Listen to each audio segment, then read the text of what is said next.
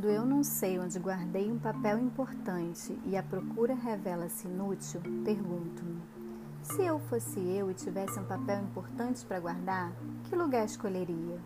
Às vezes dá certo, mas muitas vezes fico tão pressionada pela frase se eu fosse eu que a procura do papel se torna secundária e começo a pensar, diria melhor, sentir.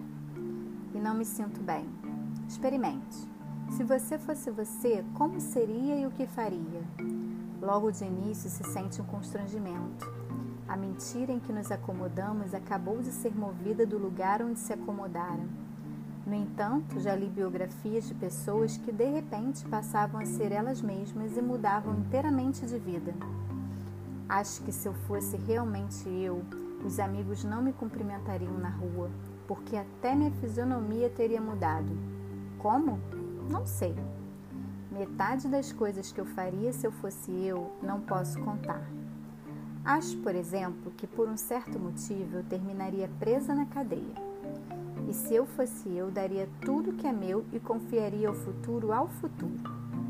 Se eu fosse eu, parece representar o nosso maior perigo de vida. Parece a entrada nova no desconhecido.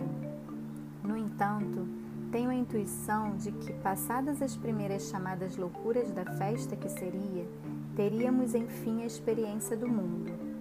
Bem sei, experimentaríamos enfim em plena dor do mundo, e a nossa dor, aquela que aprendemos a não sentir. Mas também seríamos por vezes tomados de um êxtase de alegria pura e legítima que mal posso adivinhar.